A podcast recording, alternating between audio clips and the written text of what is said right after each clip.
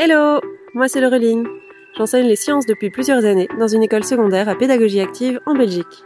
À travers le podcast La prof de sciences, tu auras accès aux coulisses d'une collègue directement dans tes oreilles. Je partagerai avec toi la façon dont je donne mes cours et ce que je mets en place tous les jours dans mes classes, en plus des réflexions quotidiennes qui m'ont amené à ces pratiques. Allez, c'est parti pour l'épisode du jour Ça y est, t'as enfin ta première affectation dans une école.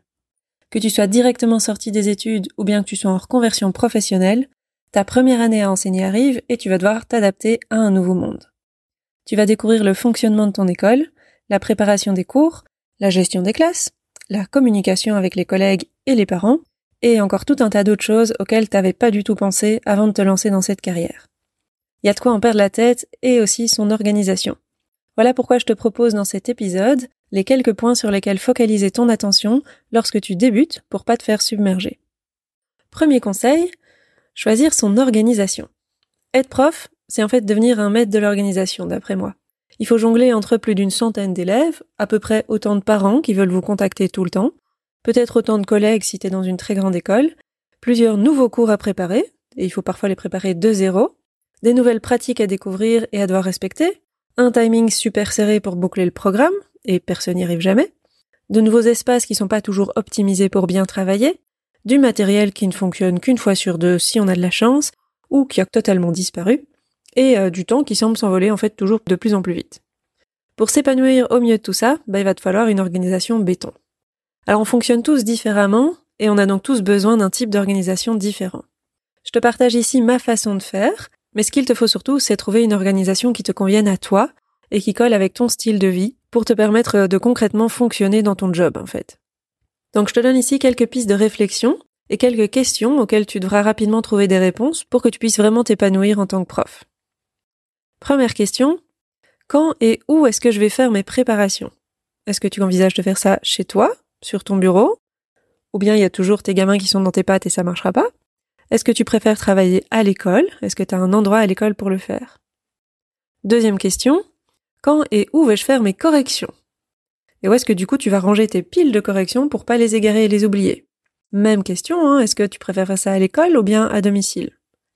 Troisième question, quels objets est-ce que tu vas toujours mettre dans ton sac pour les avoir avec toi tout le temps?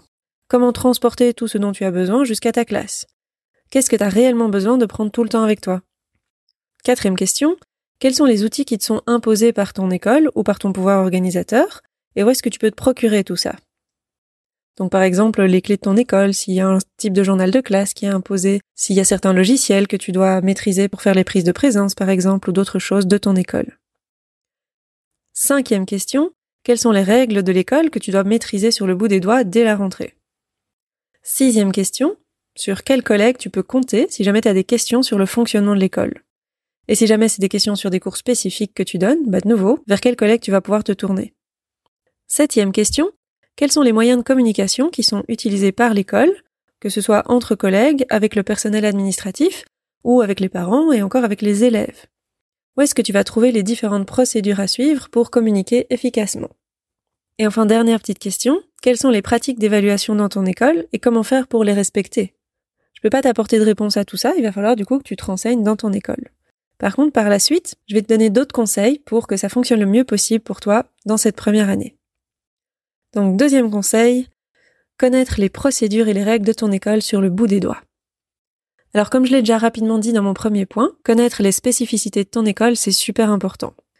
Alors, c'est difficile par contre, parce que tu débarques dans un nouvel endroit, peut-être que tu viens d'une autre école où les règles étaient fort différentes, mais il va te falloir t'adapter le plus rapidement possible tu vas vite constater que bah, les élèves, eux, ils connaissent super bien les règles sur le bout des doigts et ils vont essayer d'en jouer avec toi et de tester pour voir si tu les maîtrises bien. C'est normal, hein, ce sont des ados les élèves. Il va donc te falloir être très sûr de toi pour être capable de leur répondre directement. C'est super important pour te faire ta place face aux élèves, mais également pour instaurer le plus de cohérence possible entre les différents profs de l'école. Si les élèves sont continuellement face aux mêmes règles, c'est beaucoup plus simple de les faire respecter que si chaque prof adapte les règles en fonction de ce qu'il a envie ou de ce qu'il maîtrise des règles. Si jamais t'es face à un élève et que t'es pas trop sûr de la règle à appliquer, ben n'hésite pas à le dire au début. Dis que tu vas écouter ce qu'il a à dire, puis tu vas aller vérifier et tu vas revenir vers l'élève la prochaine fois que tu le vois. Avoir un discours clair et faire confiance à l'élève s'il affirme que la règle dit euh, ceci ou cela, bah, ça me semble être une très bonne chose, mais pour garder ta crédibilité, note quelque part euh, dans un coin de ta tête ou sur un bout de papier que tu dois vérifier si c'était bien la vraie règle qui t'a raconté, et puis tu vas ensuite revenir vers l'élève pour qu'il prenne conscience que t'as pas oublié et que tu t'es vraiment renseigné. Pour moi, euh, faut revenir vers l'élève, quelle que soit la réponse que tu obtiens. Si jamais l'élève il t'a donné la bonne règle, bah tu peux retourner vers lui et lui dire euh, merci de m'avoir donné la bonne règle, j'ai été vérifié et t'avais effectivement raison. Mais si jamais euh, l'élève il t'a raconté un peu n'importe quoi, bah c'est encore plus important de retourner vers lui pour le corriger et potentiellement lui mettre une sanction si jamais il y a besoin. Pour moi, ce retour, il est vraiment très important pour établir une bonne relation avec tes classes dès le départ. Troisième conseil, communique le plus possible avec tes collègues directs pour avoir des astuces. Quand tu débarques dans une nouvelle école, il y a de fortes chances qu'une équipe de profs de ta matière soit déjà présente depuis quelque temps. Cette équipe, elle se connaît bien en général et elle travaille ensemble depuis plusieurs années. Ils ont donc déjà leur petit fonctionnement, leurs habitudes, leurs outils de prédilection, leur place favorite dans la salle des profs, leurs astuces pour tenir le budget qu'ils veulent pour le matériel de labo par exemple, ou bien encore des bonnes adresses pour avoir des sorties scolaires intéressantes, et j'en passe, il y a encore plein d'autres choses qu'ils savent probablement mieux que toi pour l'instant. Bref, ce sont tes nouveaux alliés. Alors je sais que c'est très difficile de débarquer dans une équipe qui est bien rodée et d'être la nouvelle qui ne connaît encore rien ni personne. D'ailleurs moi je déteste totalement ça. Je suis hyper mal à l'aise dans ce genre de situation. Mais en fait, faut pas se leurrer, hein, c'est va être à toi de te forcer et faire le premier pas vers eux si jamais eux ils viennent pas déjà spontanément vers toi. Et ça arrive ça, hein. dans beaucoup d'écoles, tu vas avoir une personne de référence, que ce soit de ta matière ou pas de ta matière, mais qui va être là pour te guider, et avec un peu de chance, tu auras droit à ça dans ton école. Mais euh, si tu te retrouves seul au monde, va le plus vite possible vers les autres profs de ta matière, et dès le départ, car c'est en fait grâce à eux que tu vas pouvoir te développer pleinement dans cette école. Petit bonus si tu es face à des collègues qui sont partageurs, et je suis sûre qu'il en existe dans toutes les écoles. Tu n'es pas la première personne à devoir donner les cours que tu enseignes cette année. Il existe donc certaines ressources qui sont déjà toutes prêtes pour les cours que tu donnes, et ces ressources, elles sont en général bien rangées dans les dossiers des ordinateurs des autres professeurs de ta matière. À toi de demander si tu peux t'en inspirer, si tu peux les obtenir, ou si tu peux les réutiliser telles quelles. Pour continuer là-dessus, mon quatrième conseil, c'est d'utiliser les cours qui sont déjà existants. Donc je rebondis sur ce que je viens de dire, s'il existe des cours tout faits, utilise-les. T'es peut-être super motivé pour te lancer dans la création de 5 euh, ou 6 nouveaux cours que tu vas donner cette année, mais mon conseil pour pas craquer avant la fin de l'année, c'est d'utiliser ce qui existe déjà. Si tu veux absolument créer quelque chose, mais choisis un seul cours. Concentre-toi sur un cours cette année, et tu vas le créer toi-même alors, mais pour tous les autres cours, récupère un maximum de choses qui sont déjà faites. C'est peut-être pas dans ton style d'enseigner, c'est pas ta manière de donner cours, mais c'est un bon point de départ, et tu pourras améliorer et adapter tout ça par la suite. Pour moi, il n'y a vraiment aucune honte à récupérer le travail déjà réalisé par quelqu'un d'autre. Faut juste veiller à pas te l'attribuer, hein, donc mets pas ton nom dessus. Après tout, on est avant tout enseignant. On n'est pas devenu prof forcément pour créer du contenu pédagogique. Alors il y a des profs qui adorent ça, moi j'en fais partie. Mais il y a des profs qui n'aiment pas du tout, et donc tu peux simplement récupérer les cours qui ont déjà été créés par d'autres avant toi. Plus tu vas avancer dans ta carrière et plus tu pourras retravailler les différents cours que tu donnes, et petit à petit tu vas les améliorer jusqu'à en faire des cours qui te ressemblent et dont tu peux être fier. Mais les premières années, bah, je pense que tu as déjà tellement d'autres choses à faire et à apprendre qu'il vaut mieux prendre l'aide que tu reçois. Donc si je veux prendre mon exemple, c'est qu'après quatre années à avoir enseigné le même cours, que je commence enfin à être satisfaite de la manière dont je donne le cours, par exemple en quatrième science de base. Si jamais tu ne trouves pas ton bonheur directement chez tes collègues, Internet regorge de groupes de partage entre profs ou de sites de profs qui montrent comment ils donnent leurs propres cours. Il y a beaucoup de choses qui sont partagées gratuitement, mais certaines ressources payantes sont également disponibles, et ce marché de ressources payantes se développe de plus en plus dans les pays francophones. C'est assez nouveau chez nous, mais aux États-Unis, ça fait plusieurs années déjà que les enseignants y vendent leurs ressources entre eux, et tout le monde trouve ça tout à fait normal. Chez nous, c'est une pratique nouvelle, mais si jamais tu veux gagner un temps précieux en dépensant quelques euros, alors n'hésite pas. Alors en plus, c'est parfois possible que ton école rembourse tout ça? Donc moi, je partage certaines ressources sur mon site, et j'ai déjà plusieurs collègues qui m'ont dit qu'en fait, ils font la demande à leur directeur, et c'est le directeur qui va rembourser parce que ce sont des ressources qui sont directement utilisables auprès des élèves. Et donc si tu es prof de sciences en secondaire en Belgique, tu peux par exemple découvrir mon coffre au trésor, où je te partage presque maintenant 300 ressources qui sont toutes faites et que tu peux utiliser telles quelles, ou bien les modifier parce que je te mets les fichiers en modifiable si tu veux, et euh, tu peux directement donner des cours de chimie, de physique ou de biologie avec. Je te mets un lien dans la description si jamais t'es intéressé. Et là, on va passer à mon cinquième conseil, qui est d'établir des rituels. Un autre point qui est pour moi fondamental, c'est d'établir des rituels. que ce soit pour ton organisation personnelle ou pour l'organisation de tes classes, c'est quelque chose de fondamental. Les êtres humains, ils sont comme tous les autres animaux, ils ont besoin d'habitudes qui sont bien structurées pour être rassurés, pour savoir ce qu'on attend d'eux et ainsi pouvoir apprendre dans les meilleures conditions possibles. Et nous aussi, hein, surtout quand on débute en tant que prof. Alors un rituel, c'est quoi? Bah, C'est une pratique qu'on va répéter un grand nombre de fois, et toujours au même moment. Alors ça peut être un moment dans la journée, un moment dans la semaine, ou un moment dans ton heure de cours. Un rituel, ça a des codes précis qu'il faudra mettre en place et qui prennent du temps pour être enregistrés par tous. Un rituel, ça n'a pas pour but de simplement mettre en place des règles supplémentaires qui soient plus contraignantes. Hein. Le rituel, il doit être là pour aider d'une manière ou d'une autre. Soit t'aider toi, soit t'aider les élèves. Tu peux imaginer toi-même des rituels, ou bien tu peux t'inspirer de ce que tes collègues ont déjà mis en place dans leur organisation personnelle ou dans leurs cours. Donc n'hésite pas à leur poser la question. Tu peux aussi t'inspirer de tout ce qui est partagé en ligne. Il y a énormément de choses qui se font et qui sont trouvables sur Internet. Alors si tu vois pas du tout de, quoi je veux parler quand je parle de rituel, je te présente ici quelques exemples. Tu peux mettre en place un rituel d'entrée en classe. Ça peut être par exemple de dire bonjour à chaque élève personnellement en restant à côté de la porte d'entrée quand ils arrivent. Ça peut être aussi d'attendre les élèves dans ta classe et d'avoir déjà affiché au tableau les consignes du cours. Comme ça, chaque fois que tes élèves arrivent, ils savent qu'il y a les consignes du cours qui sont écrites au tableau.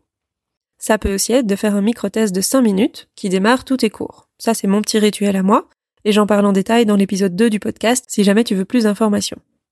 Tu peux aussi avoir des rituels d'organisation personnelle, comme par exemple, bah, au réveil, tu t'étires, tu bois un verre d'eau, tu fais 10 minutes d'exercice physique, tu prends une douche, tu prends ton petit déj. Et c'est tous les jours la même chose.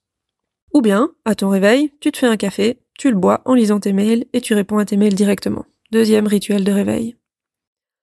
Un autre rituel possible, c'est euh, tous les dimanches, à 16h, tu planifies ta semaine jour par jour et heure par heure, et tu t'y tiens pendant la semaine. Ou bien encore, tu prévois de rester à l'école tous les mardis après tes cours pour faire tes corrections, afin de ne pas rentrer chez toi avec une pile à corriger. C'est juste quelques exemples, hein, ça, il y en a plein d'autres, et s'ils te plaisent pas du tout, tu peux inventer n'importe quoi d'autre. Et si tu sais pas encore ce qui fonctionne très bien pour toi, ben c'est pas un souci. Essaye un rituel, tu le testes pendant un certain laps de temps, mais un temps suffisant pour voir s'il te convient, et si jamais il te convient pas, bah t'essayes autre chose. Si tu mets en place des rituels avec tes élèves, je pense qu'il est plus facile de s'y tenir sur euh, une année complète, mais si jamais tu vois que ça fonctionne pas, bah change, hein, reste pas dans des rituels qui ne fonctionnent pas. Dernière petite astuce pour mettre en place des rituels, partage le rituel que tu veux mettre en place avec quelqu'un d'autre. Le fait d'annoncer ce que tu vas faire, c'est une manière de te rendre redevable d'une certaine façon envers cette autre personne. Donc préviens ta classe que vous allez fonctionner comme ça pendant toute l'année. Ça va te forcer à maintenir le rituel en place, même le jour où t'es fatigué ou bien si tu l'oublies parce que t'as autre chose en tête. T'auras toujours quelqu'un d'autre pour te rappeler à l'ordre et les élèves, s'ils apprennent ce rituel, ils vont se dire, bah, madame, mais pourquoi on fait pas ça aujourd'hui? Et tu pourrais, ah, bah oui, merci de me le rappeler, on va faire ça. Ou encore, si c'est des rituels d'organisation personnelle, bah, tu préviens tes colocs ou euh, ton compagnon que tu vas désormais t'organiser de telle ou telle manière, comme ça il est au courant et il peut même t'encourager à le faire et te permettre de le faire. C'est vraiment important de partager ce que tu veux faire avec d'autres gens. Sixième conseil, essaye de planifier ton année afin de ne pas être débordé au moment clé. Une année scolaire, tu vas voir, ça passe très très vite. Et surtout au moment où tu as besoin de temps en plus. Car à ce moment-là, bah, tu dois encore voir deux chapitres alors qu'il te reste que trois semaines de cours, ou t'as une énorme pile de corrections qui t'attend, mais en fait les bulletins ils doivent être remplis pour la veille probablement, et puis tu vas forcément tomber malade la semaine où tu avais prévu de faire plein de laboratoires avec tes élèves et où du coup personne ne peut te remplacer. Et puis quand tu reviens en classe, bah, tu te rends compte que la moitié des élèves ne sont pas là parce que ils sont soit en excursion, en voyage scolaire, en visite médicale, euh, confinés si jamais le Covid repointe le bout de son nez. Bref, il y a toujours un petit événement qui vient tout chambouler. Et donc pour éviter de paniquer dans ces moments-là, bah, il y a une clé magique et c'est la planification. Moi je t'invite dès le début de l'année, ou même avant le début de l'année pour l'année prochaine, à penser à la planification annuelle de tous tes cours. Donc comment je fais ça? Ben, Je compte exactement combien d'heures de cours je vais avoir pour chaque cours. Donc je prends le calendrier de l'année, je pense à enlever tous les congés, tous les conseils de classe, les journées pédagogiques, les semaines d'examen ou de révision, enfin bref, toutes les semaines où je dois être à l'école mais où je donnerai pas cours. Puis j'enlève encore 15% de cours pour tenir compte de tous les imprévus que j'ai mentionnés plus haut. Et ensuite, je dois trouver comment faire rentrer le programme dans le nombre d'heures qui me reste.